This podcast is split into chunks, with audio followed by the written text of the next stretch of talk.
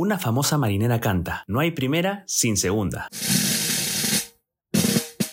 En la vida común solemos decir, a la tercera va la vencida. Y en el mundo legal peruano tenemos una categoría sui generis llamada cuarta quinta. Se trata de una figura muy usada en el mundo legal, aunque también podría aplicarse a otras profesiones. Cuando lancé mi primer emprendimiento legal, allá por julio del 2012, consulté un sinfín de abogados amigos y conocidos pidiendo referencias y consejos, y descubrí que la cuarta quinta es como el Voldemort del derecho.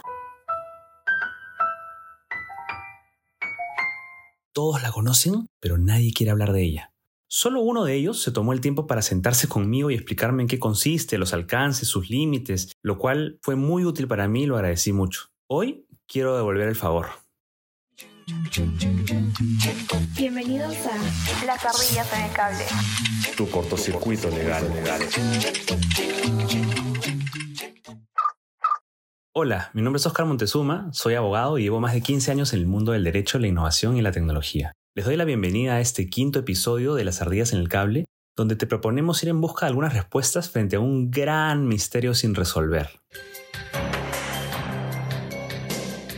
La famosa cuarta quinta.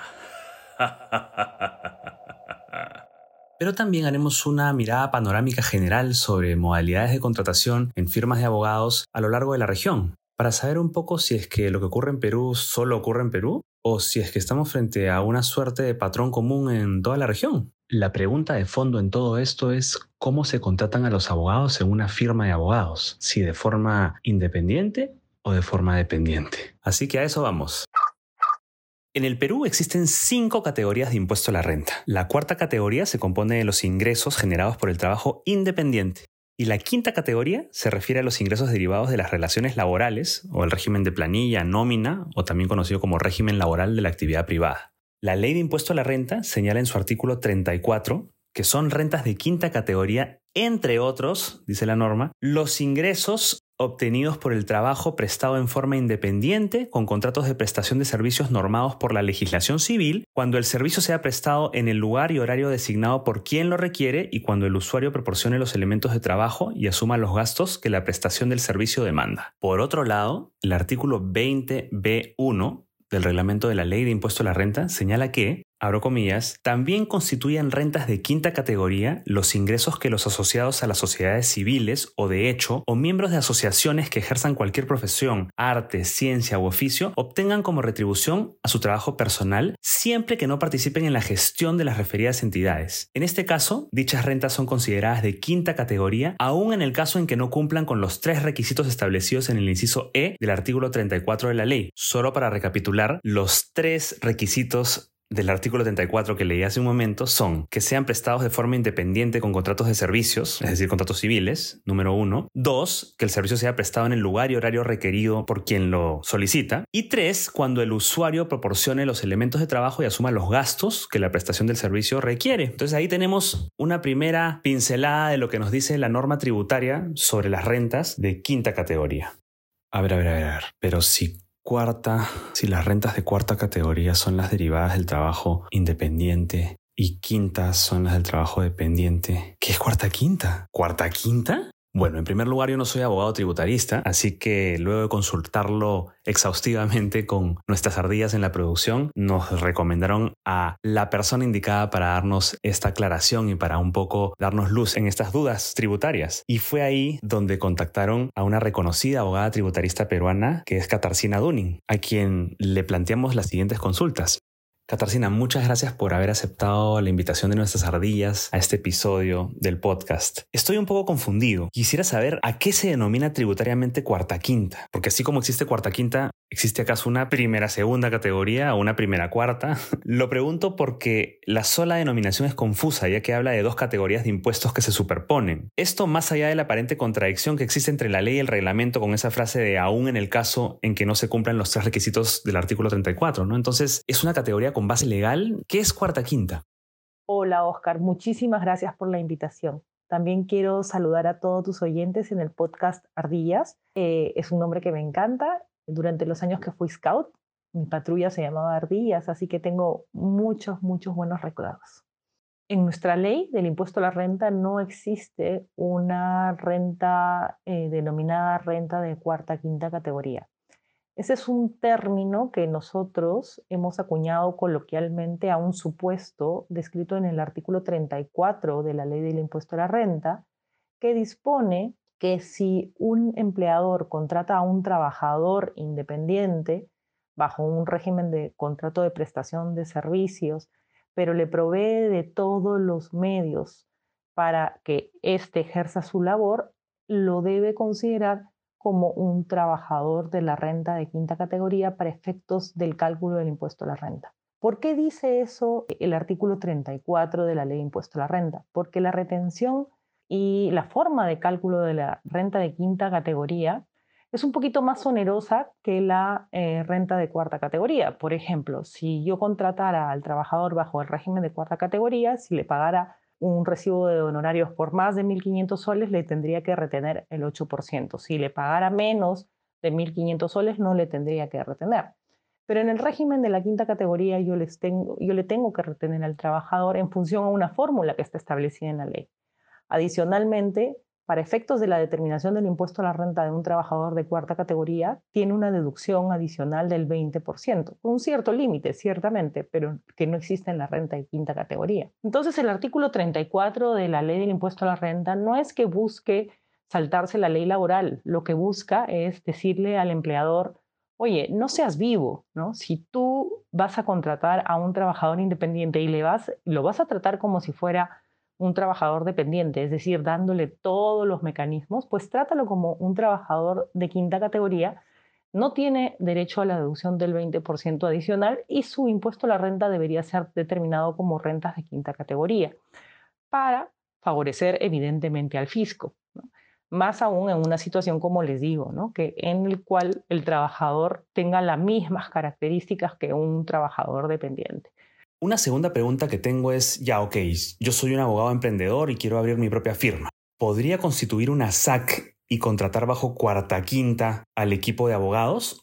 ¿O necesariamente tengo que hacerlo bajo una sociedad civil de responsabilidad limitada? Y la pregunta que la hago es pensando en un emprendedor abogado que quiere lanzar su propio negocio, porque muchas firmas, la gran mayoría de firmas en el Perú están constituidas bajo la figura de sociedad civil de responsabilidad limitada. Entonces no sé si tiene algo que ver con esto que estamos hablando que tu pregunta tiene dos preguntas. ¿no? La primera pregunta es si se puede contratar a los abogados bajo el régimen de la coloquial denominada renta de cuarta quinta. Y la segunda respecto de si creas un estudio de abogados, deberías crearlo bajo una figura de la SAC o una sociedad civil de responsabilidad limitada. En relación a la primera pregunta, eso es un tema que todavía no tiene una posición clara por parte de ningún órgano jurisdiccional ni del Tribunal Fiscal. Es decir, no existe un pronunciamiento expreso respecto de ese caso porque evidentemente pues, eh, la autoridad administrativa considera que habrá que verlo en cada caso en concreto. En relación a la segunda pregunta, entiendo que normalmente los estudios de abogados se constituyen como sociedades civiles de responsabilidad limitada para que no les aplique el supuesto de distribución de utilidades entre sus trabajadores. Y es por eso que se constituyen como sociedades civiles de responsabilidad limitada, en el entendido que son sociedades no de capital, sino son sociedades de personas. Mi tercera pregunta, y con esto ya no te molesto más, Katarzyna, ¿Podría la autoridad tributaria peruana, la SUNAT, fiscalizar una firma de abogados que utilice esta figura de forma irregular, esta cuarta, quinta? ¿O esta es más bien una competencia de la autoridad laboral, de la SUNAFIL? Hay un informe de la SUNAT que es de obligatorio cumplimiento para los funcionarios de la SUNAT del año 2003, el 222, que establece expresamente que la administración tributaria sí tiene la facultad de fiscalizar eh, y determinar si hay relación laboral, principalmente en lo que se refiere a salud. Como sabes, si yo contrato a un trabajador bajo el régimen de la cuarta quinta y resulta que es un trabajador dependiente, va a haber una omisión a salud, porque el trabajador independiente, eh, sea que esté en la cuarta quinta o esté en la cuarta categoría, el empleador no tiene que pagar esa salud por él. En cambio, si es un trabajador dependiente, sí tendrá que pagar de salud. Y la SUNAT administra y fiscaliza el cobro de salud. Entonces, en esa medida, el informe de la SUNAT, que es de obligatorio cumplimiento para sus funcionarios, establece que sí puede fiscalizar y puede determinar si hay una relación laboral en cada caso en concreto. Gracias, Oscar, por permitirme dirigirme a tus oyentes y nada, encantadísima de haber conversado contigo. Gracias a ti, Katarzyna, por aceptar la invitación y por esos valiosos aportes. Sin embargo, hasta este punto estamos hablando únicamente del tratamiento tributario de la mal llamada cuarta quinta, porque lo que podría ocurrir es que esta cuarta quinta se desnaturalice y que en los hechos estemos frente a una relación laboral pura y dura, es decir, una en la que exista la prestación de un servicio hecho de forma personal, subordinada y sujeta al pago de una remuneración. En caso se verifique que se desnaturaliza esta relación, se aplicaría la retención del impuesto a la renta de quinta categoría, así como todos los aportes y contribuciones sociales aplicables a una relación laboral. Pero Perú no está solo en esto. Hace algunos meses el portal jurídico chileno Idealex hizo un reportaje, una nota sobre este tema y nos damos cuenta que estas discusiones se han venido dando de forma muy similar en muchos países de la región e incluso en España, y que no son entonces cosas que solamente ocurren en nuestro país, sino que parece ser un fenómeno que se da en toda la práctica legal a lo largo de la región. En la nota de Idealex, Rubén Burgos, director de Asuntos Estudiantiles de la Facultad de Derecho de la Universidad de Chile, cuenta cómo a partir de los años 90 las firmas de abogados empiezan a tener un crecimiento particular que hace que pasen de simples asociaciones de socios a empresas legales y eso hace que tengan que sincerar las relaciones con su personal y que a partir de ese momento en adelante la gran mayoría de estudios chilenos utilizan contratos de trabajo para sus abogados debido a la forma como están organizadas. En España, las relaciones entre abogados y las firmas o despachos de abogados se rigen bajo el Estatuto General de la Abogacía y un Real Decreto del año 2006 que establece que este tipo de relaciones corresponden al régimen laboral, pero bajo una categoría especial. Es una relación laboral especial. Sin embargo, hubo un punto de quiebre a partir del cual en adelante los despachos se vieron obligados, la gran mayoría de despachos se vieron obligados a contratar a sus abogados bajo un régimen laboral. Entonces vemos que tanto en Chile como en España el tema ha un antes y un después y se ha superado esta idea de tener que contratar necesariamente a los abogados en una firma bajo relaciones independientes o civiles y se ha pasado a un régimen laboral. Sin embargo, fuimos un poco más allá en busca de saber qué ocurría en otros países de Latinoamérica. Y contactamos a Diego Álvarez, abogado ecuatoriano y country manager de Newbox, y a Jimena Araya, abogada costarricense que dirige Atelier Jurídico, una consultora de innovación legal en Costa Rica. Les dijimos que nos cuenten cuál es el marco legal de la contratación de abogados en sus países, cómo funciona en la práctica y qué opinión tienen. Y esto fue lo que nos contaron.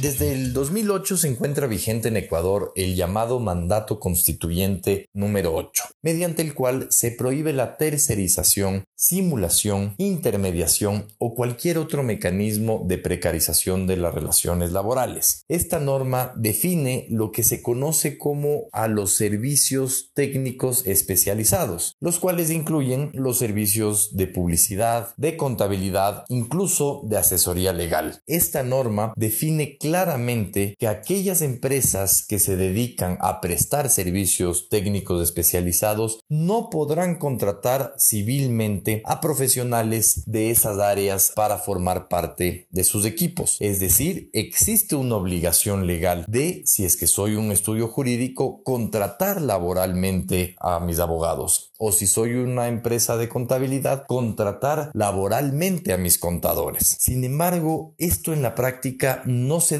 ya que en el sector jurídico en Ecuador la figura más utilizada para contratar profesionales del derecho es la civil, es decir, los estudios jurídicos han hecho una costumbre muy generalizada de contratar jóvenes abogados con un contrato de prestación de servicios civiles contra la prestación de facturas sin el reconocimiento de derechos laborales o la afiliación a la seguridad social, aunque existe una norma con rango constitucional que los obliga. Es decir, en Ecuador nos ocurre con mucha frecuencia en el sector legal el dicho de en casa de herrero, cuchillo de palo.